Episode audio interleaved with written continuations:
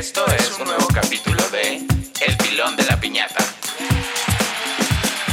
Bienvenidos sean a un nuevo episodio del Pilón de la Piñata, su programa favorito y de confianza, donde de nada sabemos, pero de todo opinamos. ¿Cómo estás, Aldo? Muy bien, ¿y tú? Me sentí como en programa de Televisa. Me remontó a mi niñez. Pues de eso Ah, se trata. eh, ¿Cómo se llamaba este señor? Paco ¿Quién? Stanley Real. nah. Algo así, como algo así, como cuando presentaban un auto. ¿Quién presentaba un auto? Marco Antonio Regil, Marco atínale al precio. Ay, claro. hazlo, por favor. Aviéntate ese diálogo. No, pero a ver, espérate, porque eso no lo hacía él. O sea, él era el gran conductor con un micrófono de los noventas que te Larguísimo, siempre quise tener un micrófono de esos, güey.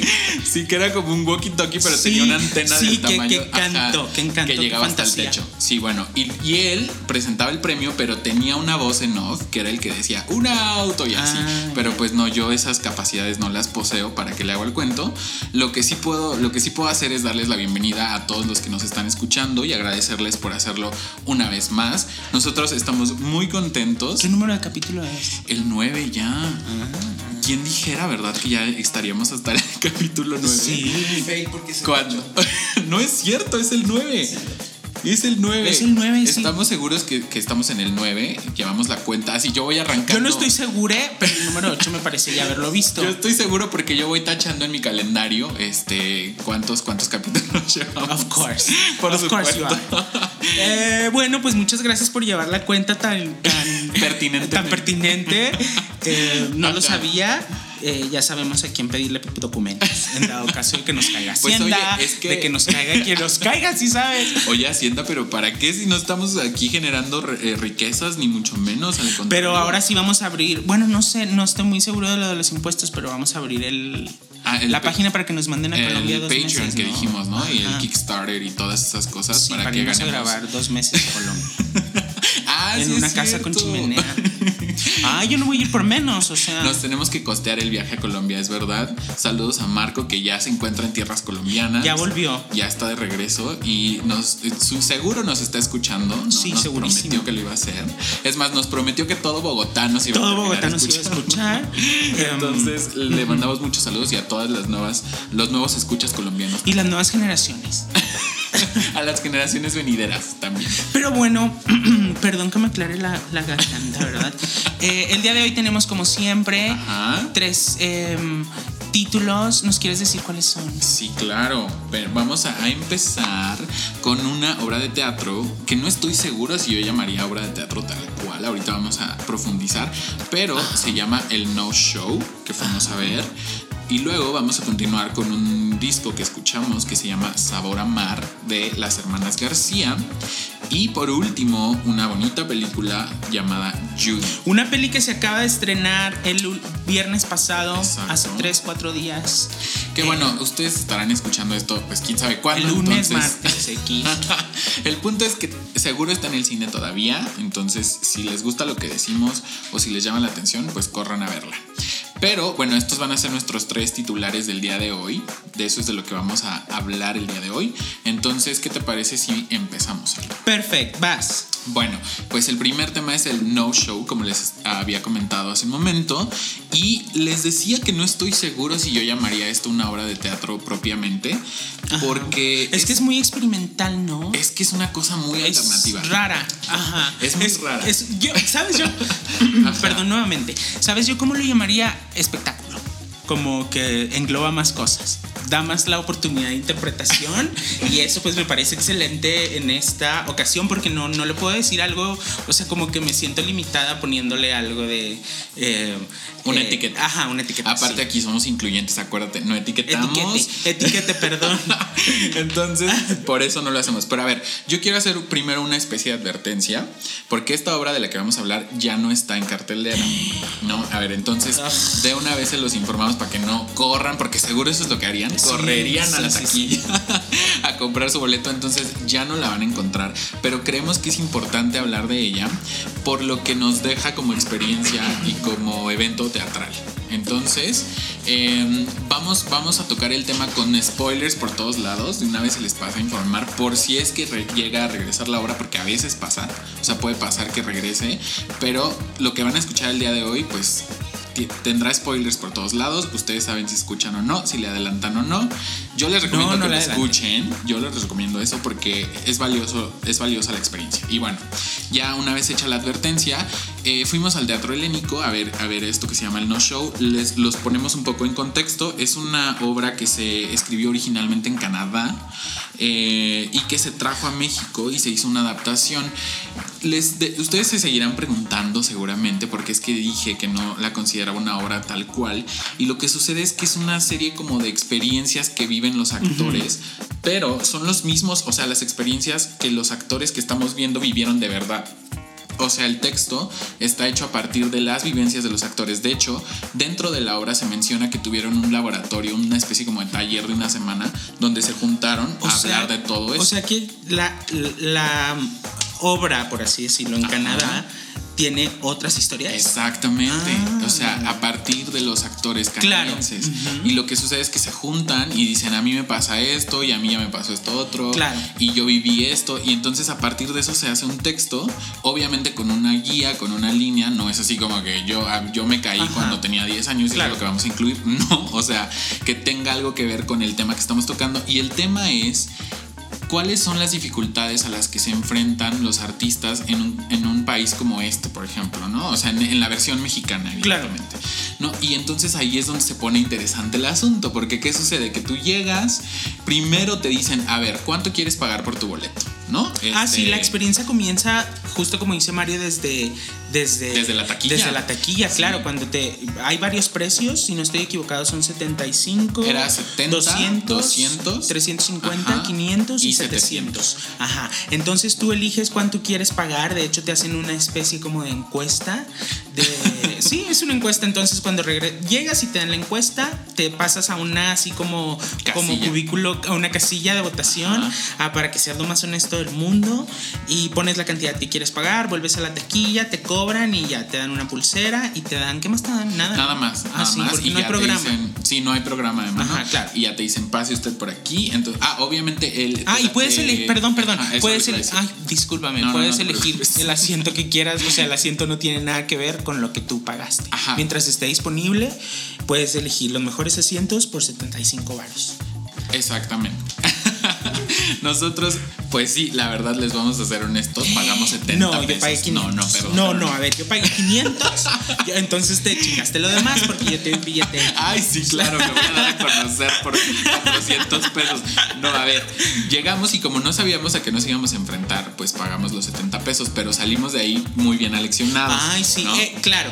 Creo que eso que dices de muy bien aleccionados es justo uno de los temas principales o eh, pues que se toca muy profundamente en, el show. Yo diría que es el eje central de todo, porque llegas tú y como bien dijo Aldo, escoges que vas a pagar, pasas y lo primero que sucede es que te dicen, bueno, a ver, ustedes pagaron entre todos, esa noche habíamos pagado alrededor de 22 mil pesos, una cosa así, si no mal recuerdo, y éramos 120 y tantas personas, en promedio se había pagado cada quien 120, 150 pesos, si no mal recuerdo, y entonces dicen, bueno, a ver, esto es lo que se juntó y de, de estos 22 mil pesos yo le entrego al teatro el 5% que le corresponde por estar usando el lugar, yo le pago eh, derechos de autor al autor o al creador de este concepto, eh, tanto porcentaje, bla, bla, bla. Entonces se va haciendo una, una resta de todos estos conceptos que se tienen que descontar de la taquilla y se quedaban con una cantidad más o menos eh, entre 8 mil, 9 mil pesos y eso era lo que quedaba para los actores, ¿no? Y entonces a partir de ahí es,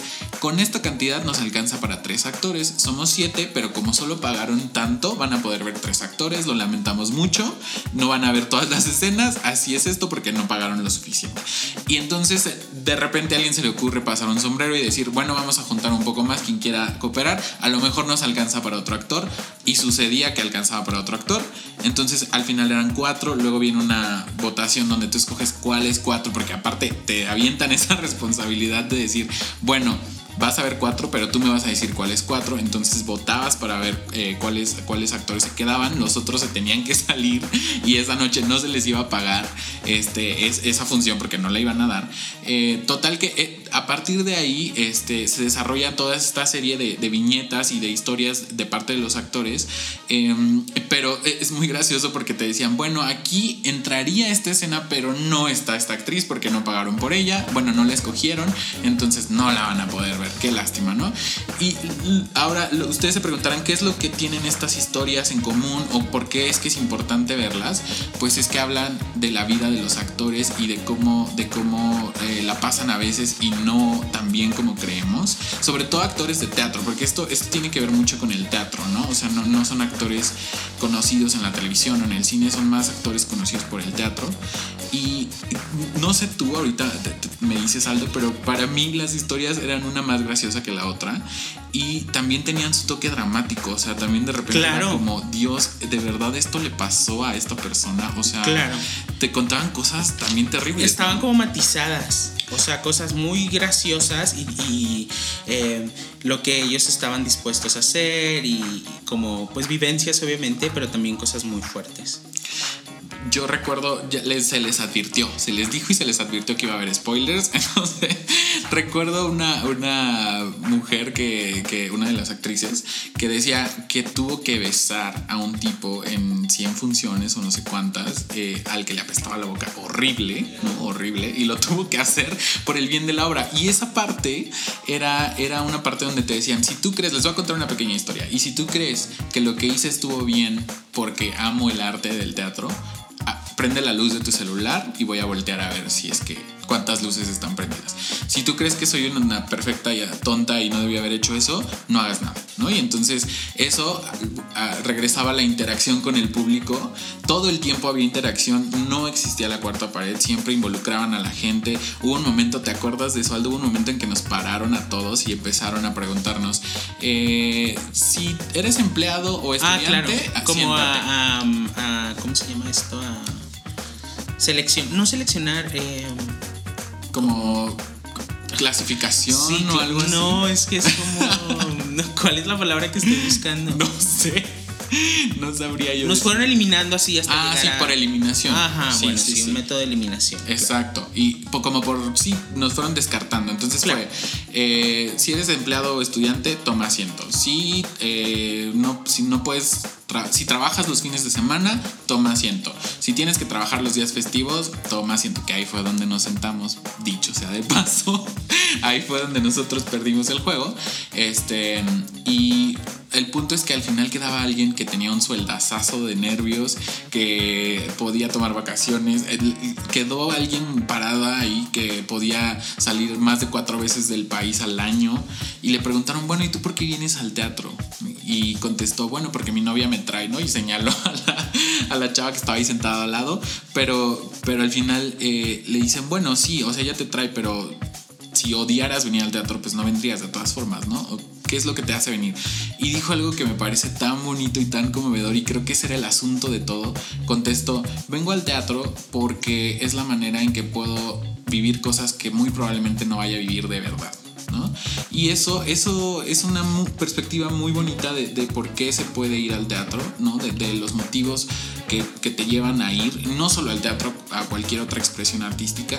Y creo que a eso se resume la intención en general de la obra, a entender por qué es importante el teatro y eh, otras expresiones, pero en este caso el teatro en específico, por qué tenemos que ir, por qué no nos tiene que pesar pagar un boleto de más de 70 pesos, ¿no? O sea, cuando podemos gastarlo en, en otras cosas, ¿no? Claro. Y aprender a valorarlo también. Entonces, yo creo que es una experiencia muy valiosa. Reímos como locos también, este, porque Sí, es muy gracioso. las historias eran muy, graciosas. muy, muy, Había mucha gracioso. improvisación. Este, yo, yo reí mucho. Yo recuerdo que tú también reíste bastante. Este, la, la pasamos muy bien en general. Eh, la interacción es muy buena. No sé qué más, qué más El tiempo. tengas que decir tú. El, ah, bueno, dura dos horas y media. O Sí, sea, pero no, ni se siente, no sé, rapidísimo. de, de hecho tú dijiste yo quiero más cuando Sí. terminó. Dijiste, Sí. ¿por qué, no, ¿por qué acabo aquí? Yo necesito más de esto. Es, es que es, pues sí, es, es, es una experiencia más que, que ir al teatro. O sea, no es como ir al teatro y estar sentado dos horas que hasta... O sea, yo he estado en lugares incomodísimos y cosas que no entiendo, cosas que me Ajá. aburren y así, ¿me entiendes? Pero esto era todo lo contrario, así, todo, todo, todo lo contrario. Entonces, em, lo amé, volvería a ir encantado. Es que es una experiencia muy accesible, yo diría. Se entiende muy bien lo que está pasando. Aparte es muy amigable, es muy divertida. eh, hay interacción, como les dije, todo el tiempo. eh, los actores que se salen terminan eh, haciendo una especie de huelga fuera del teatro y los vemos a través de una cámara en tiempo real. Es, es bastante graciosa, pero también es bastante aleccionadora y eso la vuelve valiosa e importante. Eh, solamente para, para que sepan, los actores que están, eh, bueno, que estaban en, en la obra, Vicky Araico, Úrsula Pruneda, Adrián Vázquez, a quien vimos en Polvo hace no mucho, eh, si recuerdan ese, ese capítulo, Pamela Almanza, Tizo Carrollo, Sara Pinet y Guillermo Villegas, que es el teniente Harinas, ese video que se hizo tan famoso del policía este, diciendo que no era cocaína y se lo se embarraba toda la cara de cocaína, pues ahí lo podían ver, muy gracioso él. Este, y pues ya no sé qué, qué más quieras aportar acerca de, de este Nada, dinos el pilón. tema. El gran pilón es que este proyecto se, se- te- tenía la intención de hacerlo desde el 2015 y se pudo hacer hasta, hasta el 2019, finales del 2019, principios del 2020. Eso habla de lo difícil que puede llegar a ser eh, terminar, o más bien iniciar un proyecto en este país. Eh, cabe mencionar que este, este proyecto está apoyado por EFI Teatro, que rápidamente les explico qué es. Es eh, una especie como de... pues fideicomiso o algo así eh, en el que las empresas eh, pueden eh, en lugar de pagar sus impuestos a Hacienda se los, se los dan a proyectos artísticos no entonces es una especie de extensión de impuestos donde dicen bueno en este caso Liverpool era quien apoyaba entonces en lugar de Hacienda dice en lugar de pagarme a mí eh, dáselo a esta compañía de teatro. Ellos van a montar esta obra de teatro y se va a presentar en este teatro de tal día a tal día con estos actores. Y entonces así incentivamos eh, el- la, la creación artística. Me parece que es muy importante, pero obviamente es burocrático. Obviamente tienes que meter una carpeta con 20 mil este, páginas y te tarda meses, ¿no? En- pasa por un jurado, una selección ahí impresionante. El punto es que el, el pilón me parece importante señalarlo porque tiene que ver con el asunto de la experiencia. 2015-2019 son cuatro años, ¿no? Entonces, ojalá que llegue el momento en que podamos tener un, terreno mucho más firme en el que podamos tener proyectos de forma más espontánea y mucho más rápida y que no tengamos que esperar cuatro años para ver algo así, ¿no? Pero bueno, pues ya, pasemos al siguiente tema, que es nada más y nada menos que Aldo. Es- hablamos ahora de Sabor a Mar, el Ajá. disco de las hermanas García, que se estrenó el año pasado. ¿Qué opinas, Mario? Pues estas muchachitas son originarias de Guerrero, ¿no? Sí, originarias de la Costa Chica de Guerrero. Eh, ellas empezaron como alrededor de los 14 y 15 años. Son dos hermanas, Laura y Cecilia. Cecilia la menor y voz principal del dúo. Eh, impulsadas por eh, el conocimiento musical de su familia, su mamá compositora y su papá un arreglista muy reconocido en la zona. Eh, desde chiquitas ellas eh, crecieron escuchando um, a grandes artistas como Manuel M. Ponce y eh, otros em, exponentes del bolero Ajá. que las inspiraron obviamente para rescatar y tener vigente aún la eh, pues el género pues ah, obviamente atrayendo nuevas generaciones como en el caso bueno yo no soy una generación tan nueva pero eh, pues es bolero eh, justo en este disco Sabor a Mar están retomando algunas de las más grandes canciones en el género valga la redundancia bolero. Ajá. y mm, la- los arreglos hechos por el mismo papá la, la, eh, logran como una modernización, por así decirlo, de, de dichos temas que ha- siento yo que hacen que se abra obviamente el, el horizonte o el espectro de, de personas a las que les podría resultar atractivo, ¿no? ¿Tú qué opinas? La audiencia, sí. eh, yo creo que recuperan un, un género que es pues clásico, al menos en nuestro país, que es el bolero, como estabas diciendo. Eh, ellas son bastante jovencitas, empezaron, como bien dijiste, como a los 16 años en el Cervantino casual. O sea, Sí. ojalá que yo hubiera debutado en el Cervantino. Sí, fíjate, ajá, exacto. O y sea, ahorita, o sea, han estado en, en- han viajado obviamente por el país. De hecho, en abril del año pasado tuvieron un concierto que se llama Luz de Luna en, el, en la sala Manuel M. Ponce del Palacio de Bellas Artes, conmemorando justamente el 50 aniversario luctuoso del gran compositor Álvaro Carrillo, también inspiración para ella, sino es que la inspiración principal, porque una de las chicas, Cecilia, si no estoy equivocado, decía que ella recuerda em, cuando era chica la música que les ponían sus papás cuando iban de viaje o cuando andaban como en su carro, cosas así. Es que eso pasa, ¿sabes? Que esta música es como, tiene un toque como de melancolía natural. Yo lo amo así con todas sus letras, a mí me encanta. Es lindísima la música. eh, Aparte es muy romántico. Exacto, pre- predomina la guitarra, eso es de, lo que, de lo que se puede dar uno cuenta de inmediato. Y luego vienen estas voces que ya aquí va, va a entrar mi, mi tono de señora que no me deja. eh, tienen una. Pareciera que son como estas chavitas con alma vieja. O sea, Ajá, sí. la, la forma en la que cantan es como si llevaran una vida entera de amores y desamores Ajá, y, de, sí. ¿no? y de vivencias. Como la varias. pasión, ¿no? Como que se nota, se palpa, pues. Es que, exacto, hay algo que según yo te da nada más la experiencia, ¿no? O sea, las vivencias por las que vas pasando, pero ellas lo tienen y dudo bastante que a su edad no hayan pasado por tantísimas cosas, bueno, quién sabe, ¿no? Pero el punto es que tienen ese, ese feeling que no cualquier artista tiene, ¿no? Es, Claro. es que es invaluable. Como que está logrado, pues. Está muy bien logrado, la música es bastante, bastante linda, está muy bien grabada. O sea, si ustedes escuchan sus discos, para nada son improvisadas, para nada se escucha eh, poco profesional, todo lo contrario. Y bueno, las letras pues son a prueba de balas. Las ¿no? letras son espectaculares, eh, pri- principalmente, bueno, ellas tienen dos discos, estamos hablando del segundo Sabor a Mar. Sí. El primero fue Que sepan todos, los dos están disponibles en plataformas digitales y en todos lados los pueden encontrar. Pero en Sabor a Mar ellos hacen como una eh, exploración. Eh, de hecho, el, el título del disco, Sabor a Mar, es porque eh, retoman temas de las costas de Yucatán, de Veracruz, de Colombia, de Venezuela, de Chile. Entonces, eh, bueno, de ahí nace el nombre Sabor a Mar y todo esto, ¿no? Em, del Istmo de Tehuantepec y todo Ajá. esto, eh, como decía, dándole un toque como especial que lo hacía el papá.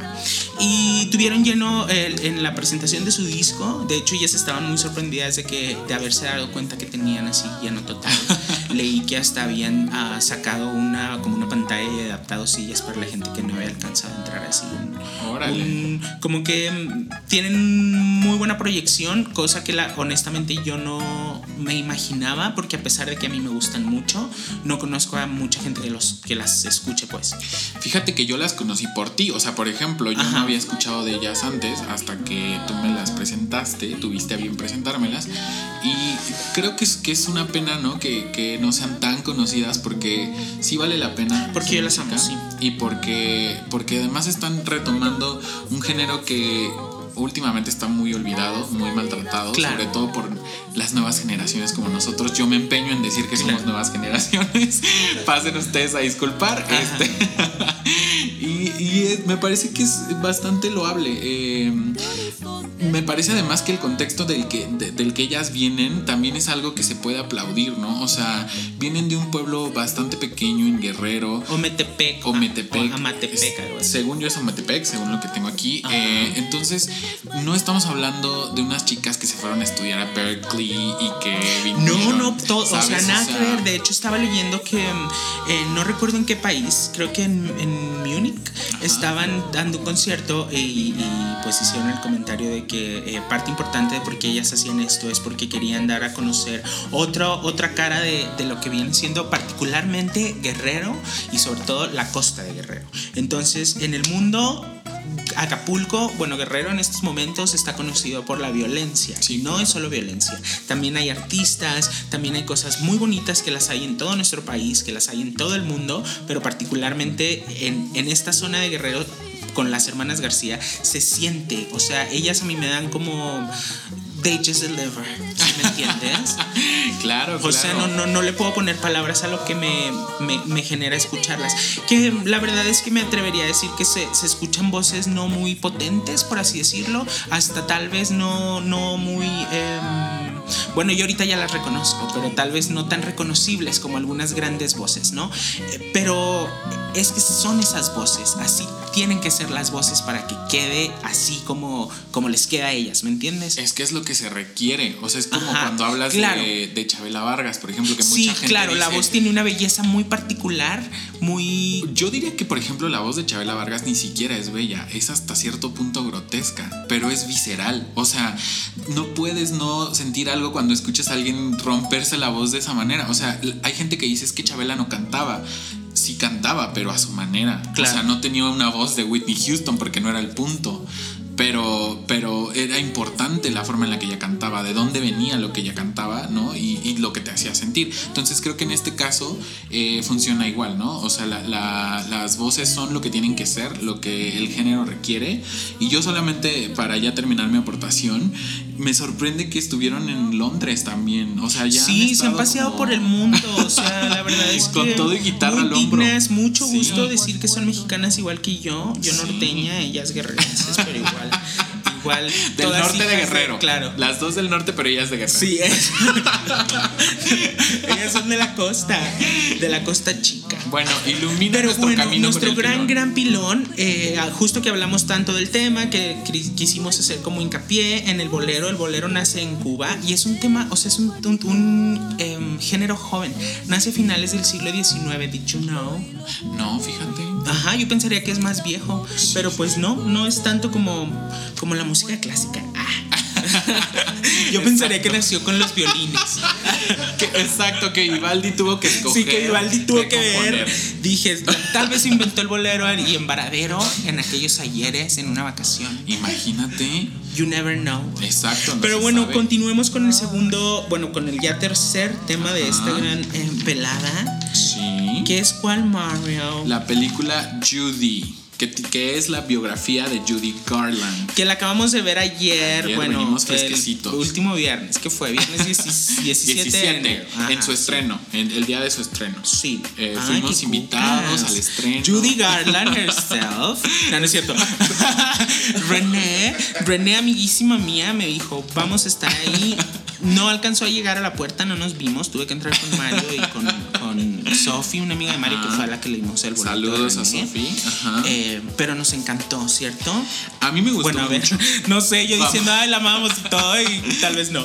A mí sí me gustó mucho. Vamos A a, poner un poco de contexto. Es la biografía de Judy Garland y para algún despistado que ande por ahí diga, bueno, ¿y quién es Judy Garland? Pues Judy Garland era una ¿Quién actriz y una amor? cantante muy bien conocida por primero por su papel en El Mago de Oz como Sí. Dorothy y después pues hizo una serie de películas. Eh, eh, ella fue una de las protagonistas de A Star Is Born, de una de las cuatro, creo que son cuatro películas. La última fue la- Lady Gaga, pero ella fue una de las, de las veces que se filmó esta película.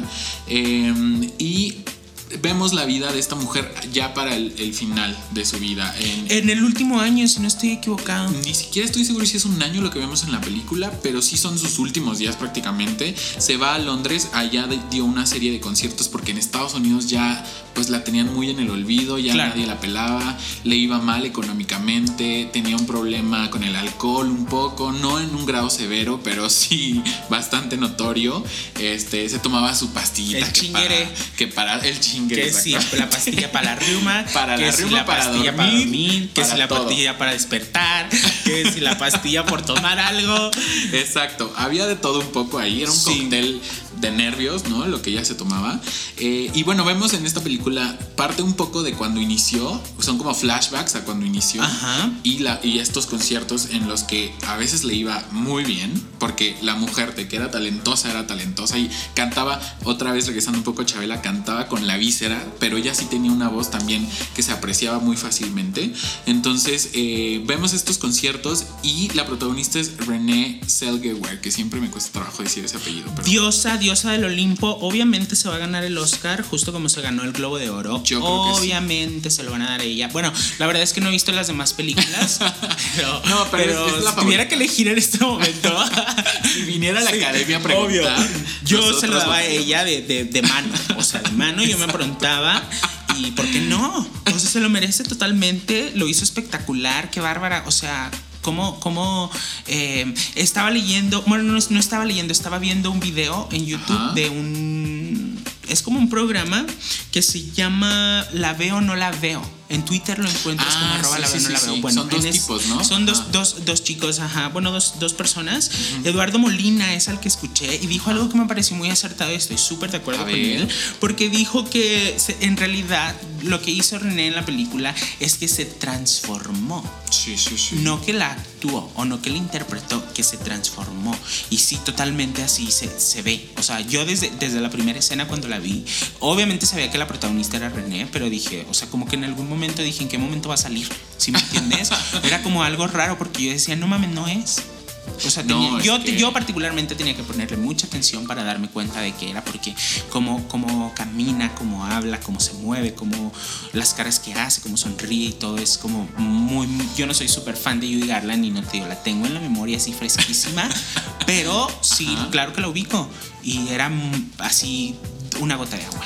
Bueno, dos. Está cañón. La caracterización es impresionante. Impresionante. Le modificaron el mentón, la nariz de manera muy leve, pero sí se lo Sí, se modificaron y entonces eso le cambia por completo el rostro. Luego le pusieron una peluca que no es este de esas pelucas que te puedes conseguir aquí en el centro, ¿no? En la en la calle del Carmen. No, no es de esas pelucas, es seguramente una peluca que está bastante este, carita, pero o sea, le va muy bien. Eh, el vestuario es precioso. Sí. Yo no sé realmente cómo se vestía Judy Garland. Yo sí soy un poco fan, pero no sé cómo se vestía. Pero la forma en la que decidieron vestirla es congruente. O sea, tú la ves y dices, claro, pues Claro. se vestiría una mujer como ella, ¿no? Claro. Que tiene el dinero, o que tuvo el dinero que, te- que- que tenía y este y, y que va a los lados a los que va y que se comporta como se comporta. Pero también, o sea, la, la hacen como ver súper humana, ¿me entiendes? Y en ese sentido, o sea, como, como en el estereotipo, pues, que dices que la hacen ver como una mujer que creemos que es, pues también la película nos da como eh, sombras o como diferentes matices y eso a mí me llama la atención porque no es lo que te, o sea, como el, estereotipo de lo que pensaríamos que sería una persona con, con los tipos de problemas de consumo que te- tuvo Judy Garland en su momento, ¿me entiendes?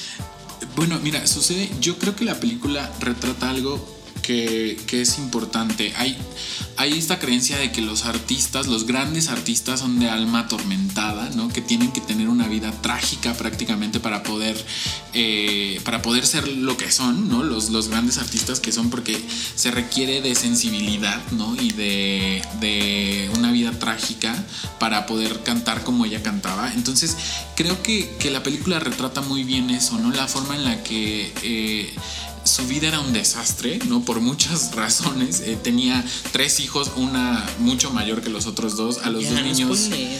No, pero pues es la vida de Judy Garland. No hay spoilers. O sea, vayan a Wikipedia y no hay spoilers. O sea, tampoco me vengan con eso. Eh, y, y- y retrata también muy bien la obsesión que ella tenía con la gente. Ahí sí puede que sea un spoiler, pero no me importa. Hay una escena donde está como justo atrás de, justo antes de entrar al escenario. No lo iba a hacer, o sea, ya había quedado que no iba a cantar, pero ve a la gente, escucha el aplauso, la banda en vivo y no lo puede evitar, ¿no? Esa es como su condena un poco eh, a nivel personal. Tener que estar atada al escenario, al reconocimiento público y luego lo que eso, o sea, arriba del escenario todo maravilloso, pero se bajaba y su vida era otra cosa, ¿no? Y la pasaba muy mal. Y bueno, irónicamente murió seis meses después de estos conciertos. Eh, por eso es que les decía que vemos los últimos días de su vida. Y pues creo que vale la pena para, para ver la vida de un artista, de una verdadera artista, porque ya lo era, y disfrutar una actuación de alguien como René Selgewer, que bravo por todos lados. Y sí, yo estoy de acuerdo, el Oscar ya lo tiene casi en la mano, más vale René, yo sé que nos escuchas, por favor, prepara tu speech porque vas a subir ese día a recibir un Oscar. Gracias, es todo lo que tengo que decir. No te falta decir el pilón. Ah, claro, el pilón, yo soy el encargado del pilón.